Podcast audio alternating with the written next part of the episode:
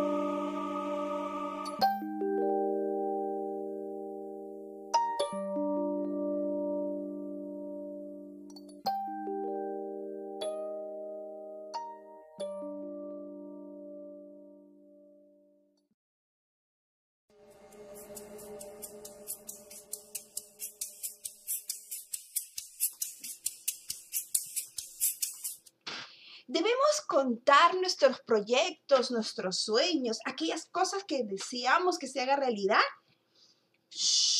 Hoy día vamos a descubrir por qué no es bueno contar esos proyectos. Bienvenidos a aquí a Aromaterapia con Pamela Ruiz. Nos vemos.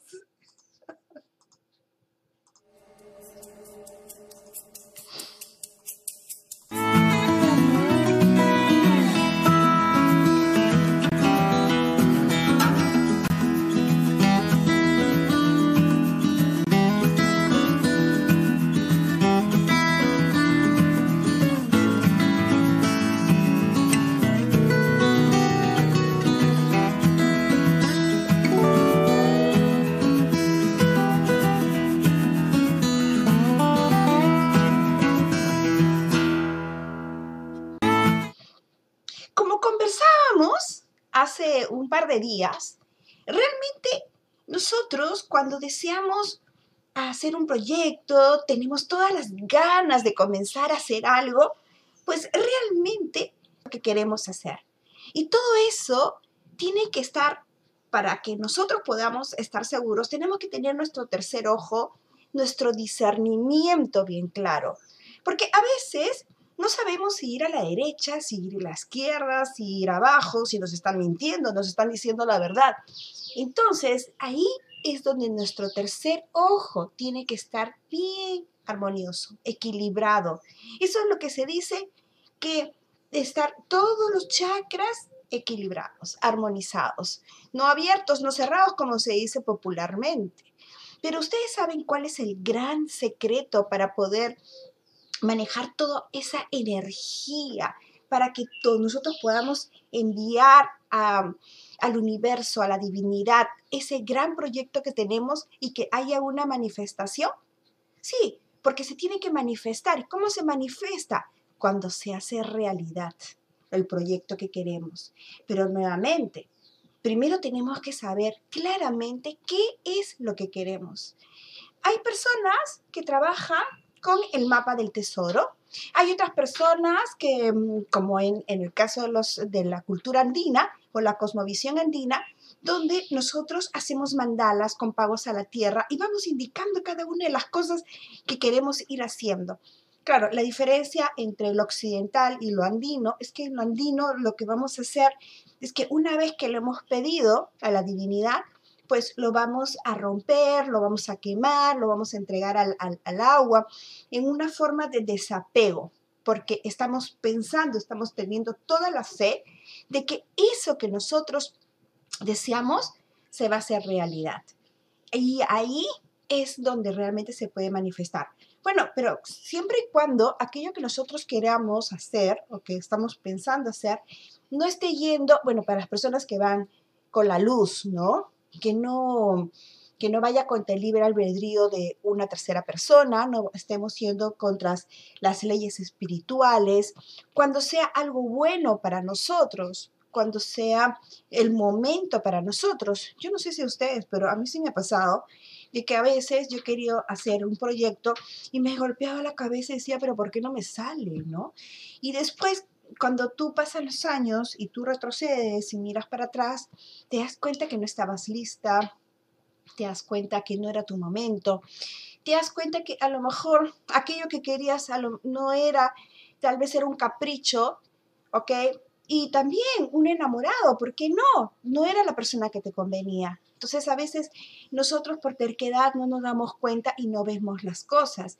Ayer justo conversaba con las chicas del, del máster y les comentaba, ¿no? O sea, siempre te dicen que en la, en la en la Biblia, yo soy católica, siempre te comentan de que para orar se necesitan dos personas, pero no es que sean dos personas porque si dos personas rezan, es mi interpretación, ¿ah? por favor, de que dos personas juntas van a poder orar y van a poder ser más escuchadas. El pasa es de que cuando yo estoy sola y yo veo, yo estoy metida en mis temas, en mis problemas, yo no veo toda la inmensidad del problema que pueda tener.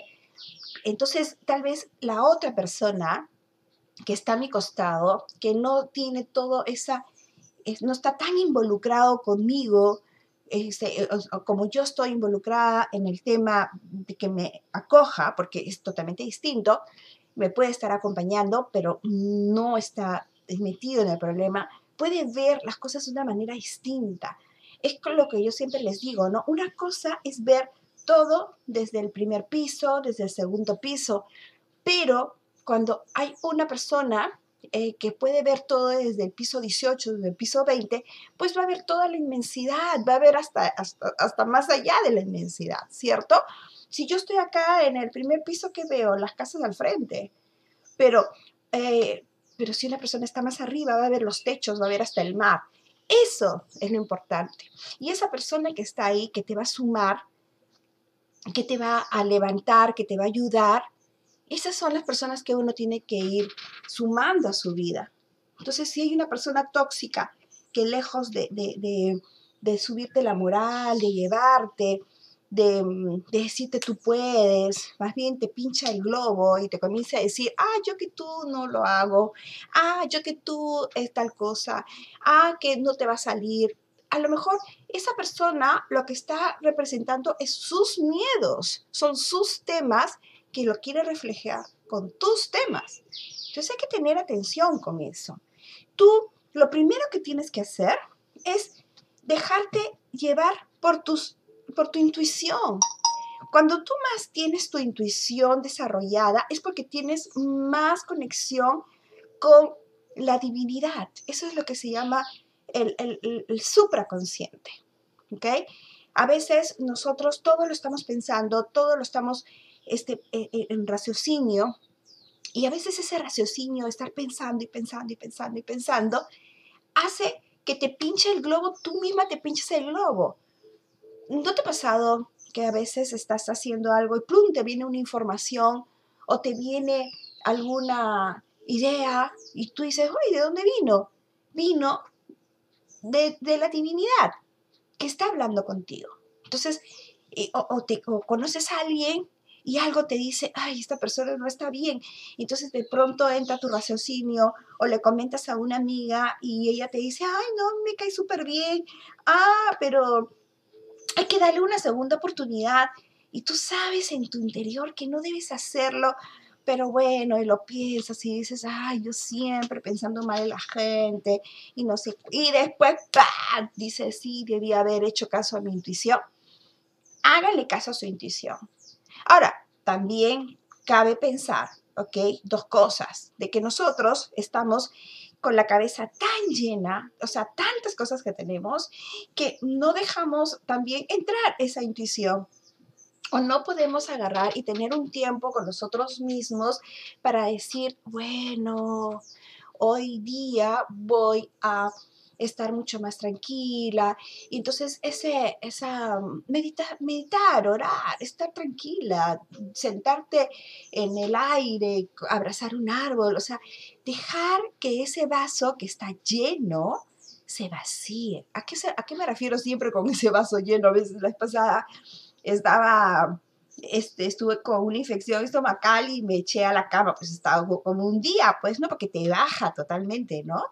Entonces, eh, y justo una amiga me escribe y me dice, oye, Pame, este, ¿cómo estás? Vaciando, mi, mi, vaso se está vaciando, ¿no? Y me decía, ¿qué estás hablando? Claro, eso, el vaso está lleno, todos los días se llena de tantas cosas que vamos pensando.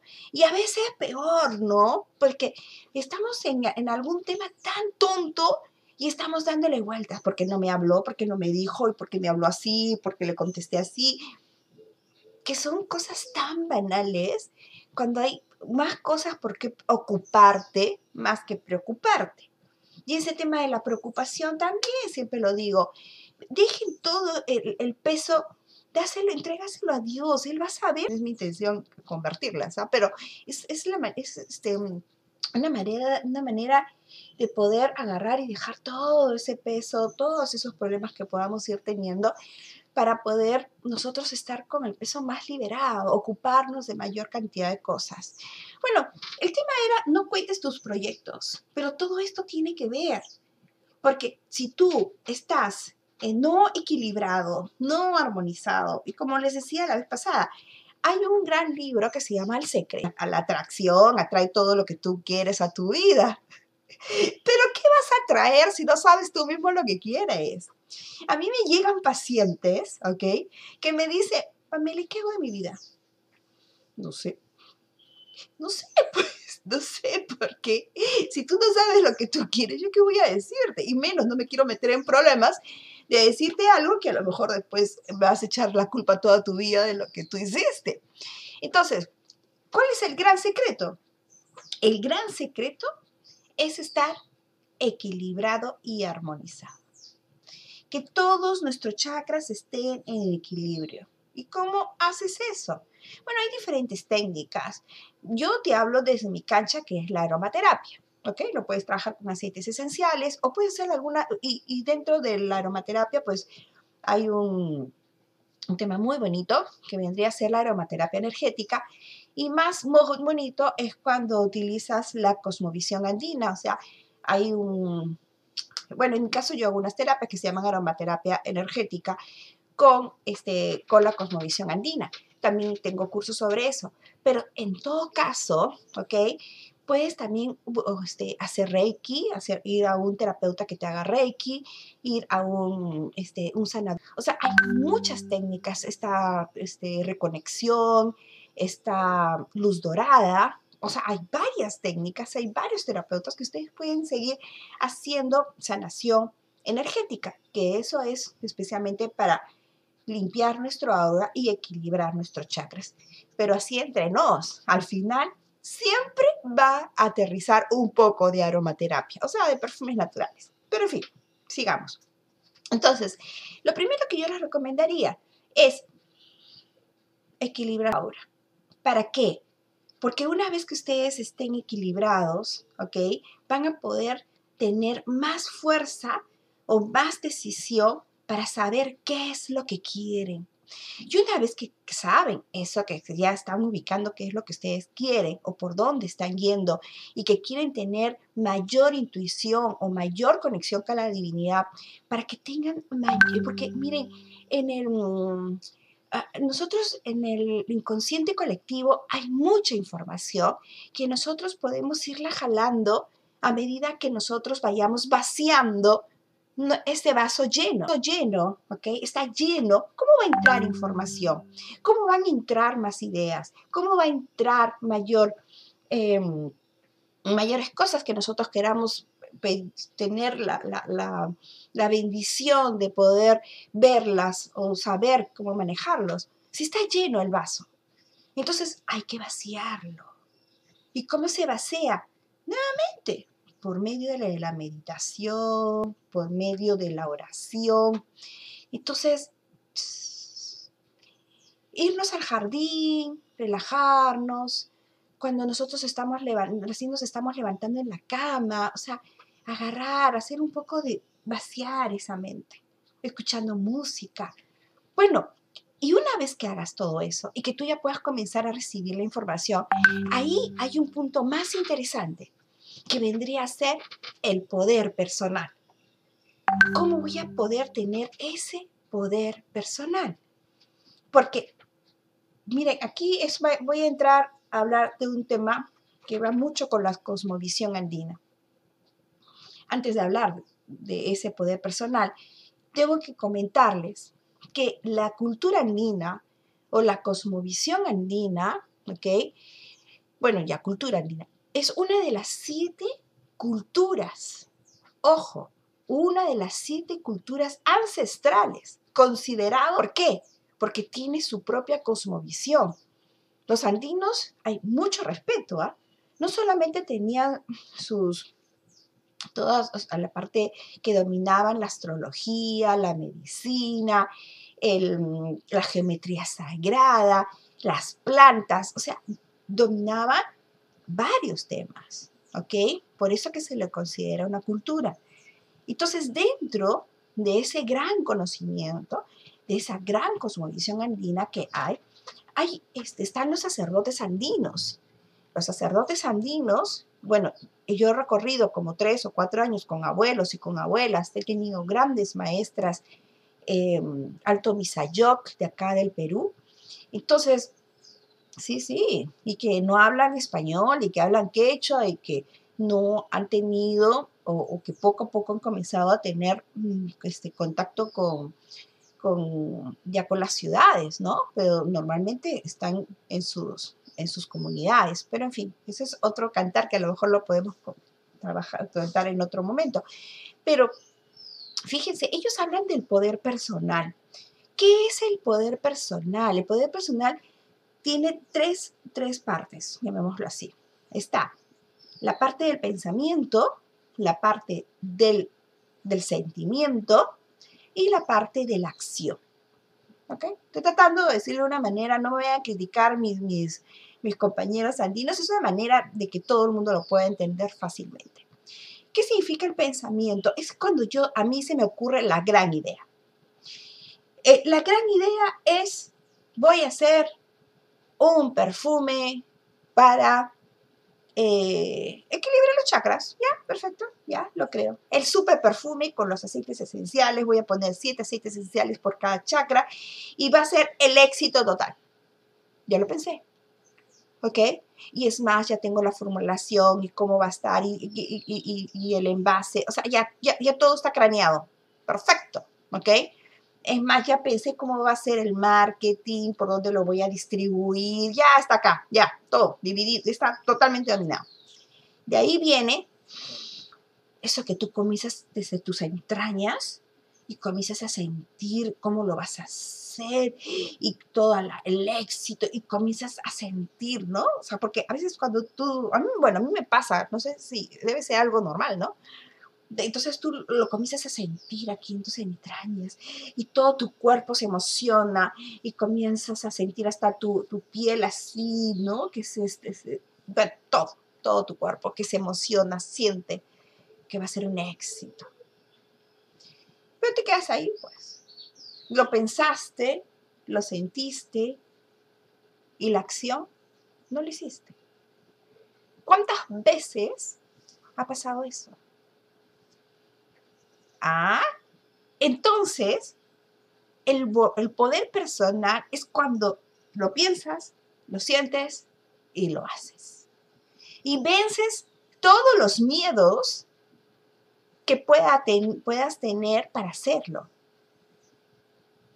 Porque no solamente son tus miedos, porque ahí viene lo que les decía hace un rato, ¿no? ¿Cuántas personas vienen y te pinchan la pelota? Ah, no, no lo hagas. No, no te va a salir. Eso no sale. Uy, ahorita con la pandemia peor. No hay negocio. Yo que tú no lo hago. A lo mejor esas personas, y lo vuelvo a decir, son personas que tienen sus propios miedos y que te los quieren pasar. Bueno, hay algunas que a lo mejor hasta envidia pueden tener. Bueno, es su rollo. No me meto en su rollo porque es un tema que yo no voy a juzgar. Entonces, pero nosotros, ojo, nosotros, si nosotros lo, pensamos, lo sentimos, nos hemos conectado, sabemos que podemos hacerlo, vencer nuestros propios miedos y hacerlo. Y siempre digo de que nosotros no podemos tener dos dioses, fe y miedo, porque uno es de construcción y el otro es de destrucción. El miedo te destruye, más bien la fe te construye. Entonces, la fe, la fe. Por eso que es importante la intuición, por eso es importante la conexión, para que tú sepas y que tengas claro, ¿ok? Tu discernimiento, para saber si ir a la derecha, si ir a la izquierda. Y aquí está también lo, el tema de hoy día, no contar tus proyectos. ¿Te vas a ir de viaje? Bueno, pues, cuando ya estés allá, mandas una, una postal diciendo, me fui de viaje, ¿ok? O cuando ya estás en camino, o cuando ya tienes tu visa y ya tienes tu pasaje y ya está todo listo, ahí cuéntalo. ¿Cuántas personas conozco, ok, que han querido viajar y que han comunicado a todo el mundo que se iba a viajar? Y a la hora de la hora, algo pasó y no viajaron. O, o, sea, así son las cosas. ¿Por qué? Porque toda tu bola de energía, eh, ¿se acuerdan del poder personal que les estaba diciendo? Porque llega un momento que todo ese poder personal, ¿ok? Donde está el pensamiento, el sentimiento y la acción, se convierte como en una burbuja energética. Entonces, imagínense todo ese poder personal que tú tienes para sacar un tema que está envuelto en ti y de pronto lo hablas. Estás desinflando el globo tú misma. La energía donde estaba todo tu proyecto lo estás desarmando. Por eso es que mejor te quedas calladito. Calladito. A veces puede pasar. La envidia existe. La envidia existe. Aunque, aunque ustedes me digan grande, chiquita, no es mi intención, existe. Oye, qué paja tu cartera. Qué envidia me da que tengas esa cartera tan espectacular. Pero ya sentí envidia, porque es humano. Mientras, claro, hay emociones, y yo siempre lo digo, o hay sentimientos ¿ok? Como hay sentimientos que te pueden llevar al otro extremo. Por ejemplo, el amor. El amor es un sentimiento que de una manera excesiva se convierte en obsesión. Obsesión. Y si tú te vas de mi lado, yo me mato y te mato y mato al amante y mato a todo el mundo. Obsesión de celos. ¿por qué miras? No mires. Obsesión de querer que estés solamente para mí. Entonces, por eso, un sentimiento que es tan puro, tan bonito como es el amor, se puede convertir en una obsesión. Pero también hay sentimientos que pueden irse para el otro lado, como en el caso de la envidia. Pucha, qué buena, qué linda cartera la tuya. Pero si es envidia, voy a sacar de mí lo mejor para poder tener una cartera como la tuya. O sea que voy a poder ser, trabajar más, ser mejor, ser más profesional. Si de niño yo decía, ay, mira, mi vecina, yo quiero ser como ella, ¿no? un poco de admiración, un poco de envidia, qué sé yo, pues hay sentimientos que transmutan. Entonces tampoco porque la envidia es algo natural, humana, aunque me digan lo que me digan, pasa, ¿ok? Entonces, eh, a lo mejor la persona que está a tu costado puede tener un poquito de envidia. ¿Por qué? No, si es que ella hace tal negocio, puede, este, ¿cómo se llama? Eh, se puede alejar de mí o puede, este, no sé, puede ser mejor que yo, no sé. Entonces, los, los rollos que puedan tener. Entonces, ay, no, que no le salga, que no le salga, que no le salga. Claro,